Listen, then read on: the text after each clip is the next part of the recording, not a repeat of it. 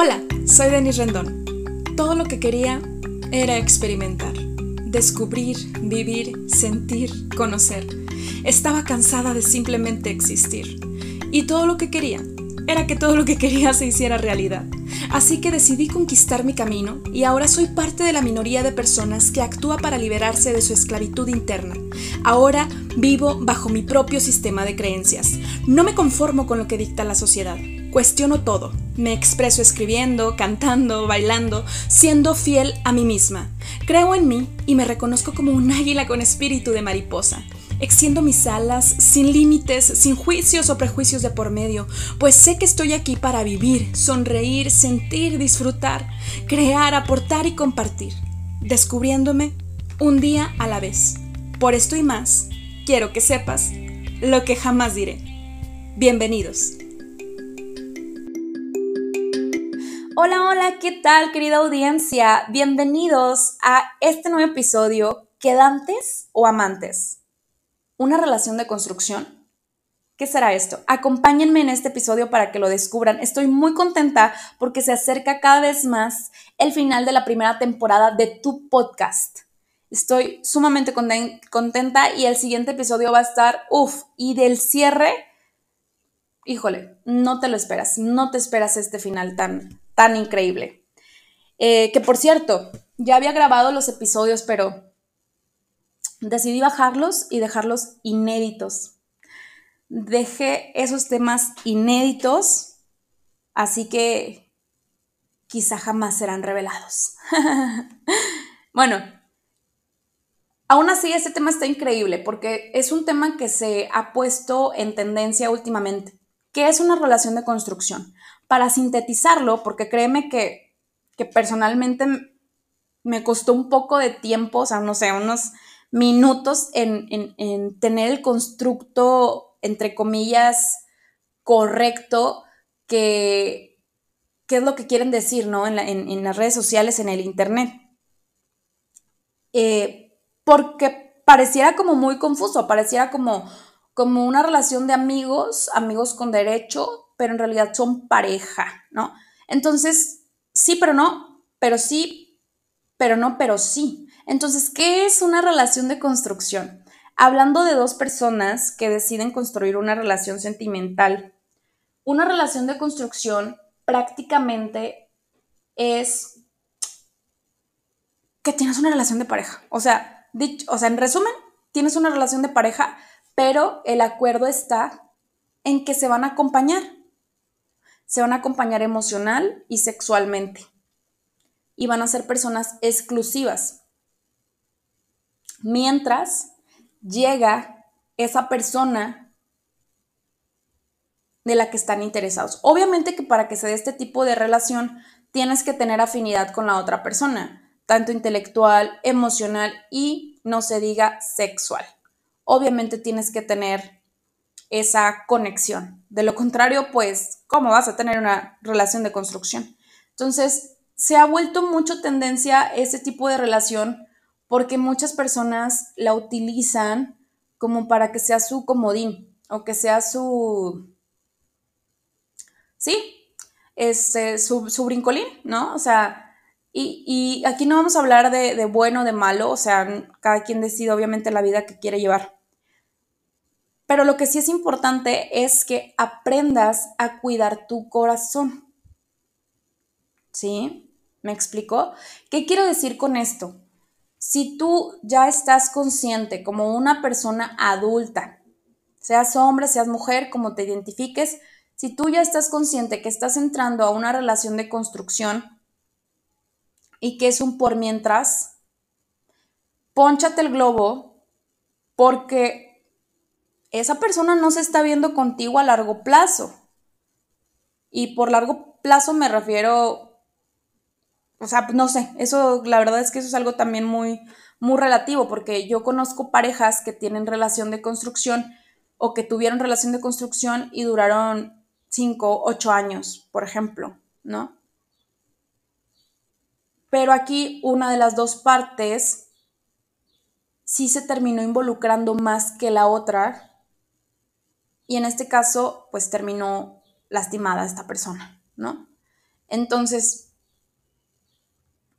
es, es todo un proyecto. O sea, básicamente creo que este tipo de relaciones son importantes como cuando dices, oye, Denise, lo que pasa es que este, me siento muy a gusto conmigo misma, conmigo mismo, estando a solas, no necesito o no quiero en este momento como el compromiso completo de una relación afectiva, pero francamente sí me gusta la compañía.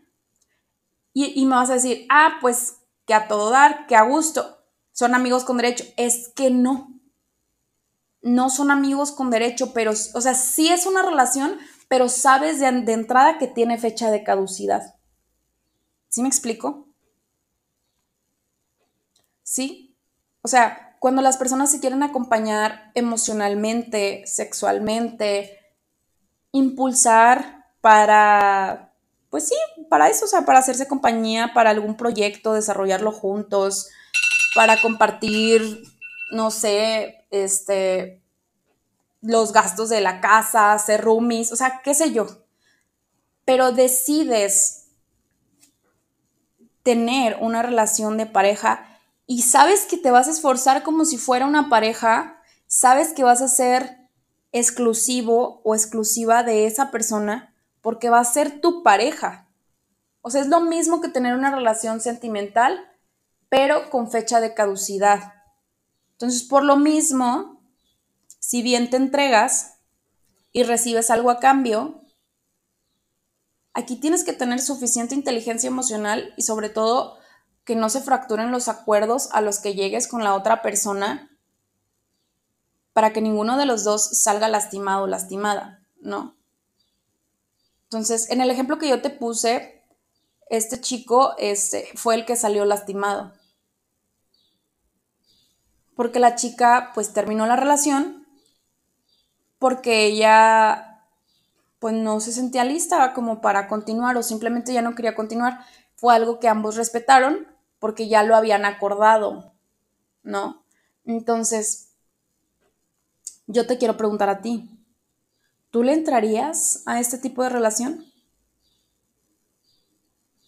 Sabiendo de entrada que tiene fecha de caducidad. Oye, Denise, es que puede cambiar de opinión y entonces después, y entonces sí, este, sí se enamora y entonces, híjole, creo que aquí es bien importante hacerle caso a las palabras.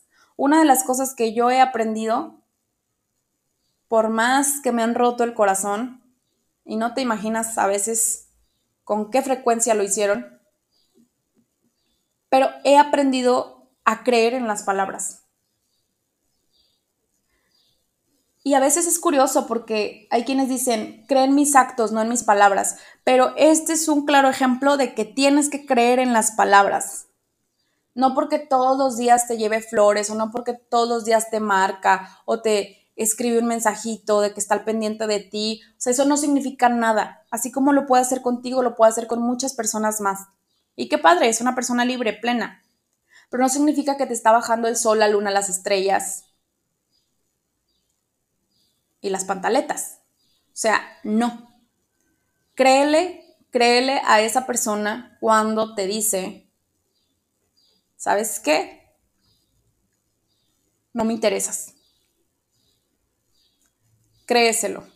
Oye, es que primero me dijo, primero fue incongruente y luego ya ahora sí como que está tranquilito, entonces tú traes el, eh, tú traes el globo todavía inflado. No, pónchatelo ya porque el pasado ya no importa. El presente, lo que te diga en este momento es lo que tú tienes que tomar en cuenta. Si tú eres una persona que está lista para tener una relación de este tipo, dale. Sí se puede. Digo, yo nunca la he tenido, pero sé que sí se puede. Y lo que yo también quiero, quiero subrayar aquí con letras grandes y en negritas, ¿no? es que necesitas tener la suficiente madurez y sobre todo inteligencia emocional y estar en regulación de tus propias emociones para que las decisiones de tu pareja en construcción no te afecten si decide retirarse. Porque no te va a avisar, o sea, o sea, obviamente sí, sí te va a avisar, o sea, te tienen que avisar, ¿no? Como que ya, ya se rompió el acuerdo y, y ya, ¿no? O sea, en ese sentido sí te avisa, Pero me refiero de que así como se enamoró de ti, se va a enamorar de alguien más. O sea, a lo mejor ahorita tiene una relación momentánea contigo y no está mal. Siempre que las cosas sean claras. Oye, Anis, es que fíjate que yo batallo en el tema sexual. O sea, porque fíjate que yo soy una persona súper sexual y entonces, pues para eso quiero la compañía, ¿verdad? Ok, increíble. Increíble, está bien cuídate, cuida tu cuerpo, pero sobre todo cuida tu corazón. Escucha sus palabras y hazle caso a sus palabras cuando te dice que tiene fecha de caducidad, cuando te dice que no le interesas. Es que en el pasado me dijo que yo, que, pues en el pasado. Entonces me mintió, pues no sé si te mintió o no te mintió.